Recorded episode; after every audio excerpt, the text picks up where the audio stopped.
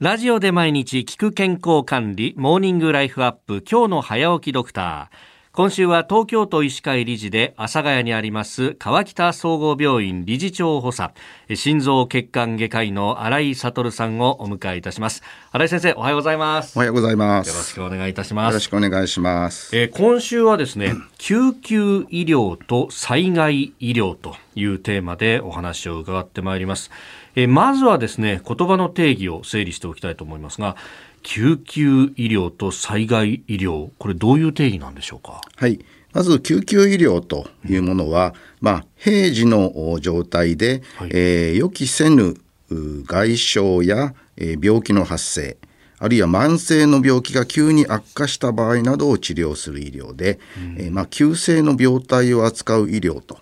言ってよろしいと思います。うん。で一方災害医療というのは、ええ。ー、これは地震や台風や大雨などの自然災害とかですね、それから大規模な事故、それからテロなどそういうことが起きた時に、はい、えー、多数の傷病者が発生して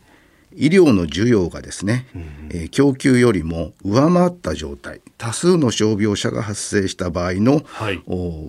救急ということで、えー、その救急医療と災害医療との大きな違いというのは、えー、この医療資源が、えー、限られているところで、はい、多数の傷病者が出てくるというところが大きな違いですね。なるほど、まあ、ある意味救急医療は平時の対応。災害医療はこれ有事というふうに考えてそうですね。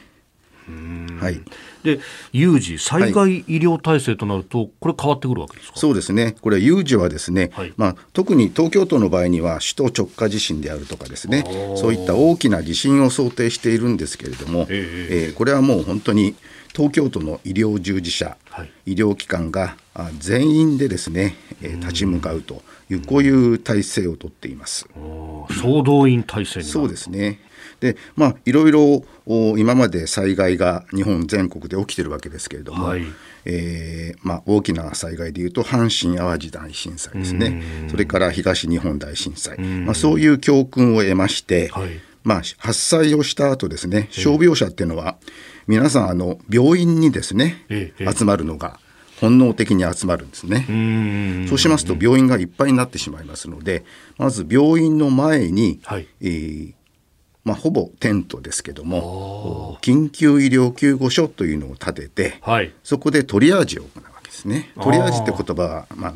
えー、皆さん知ってると思いますけども、はい、でそこにはですねあの地域の医師会の先生方に集まっていただいて、えー、軽症これ緑タグですね、はい、から中等症が黄色タグ、から重症が赤タグ。でこれを分けてですね、えー、そこでまずトリアージを行う。これ先生ご自身はどういう関わりになるんでしょうか？はい。えー、私はですね、あの東京都医師会の救急災害担当理事と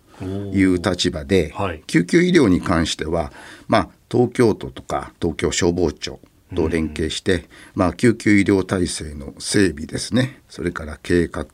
支援えー、そういうことに関わっています。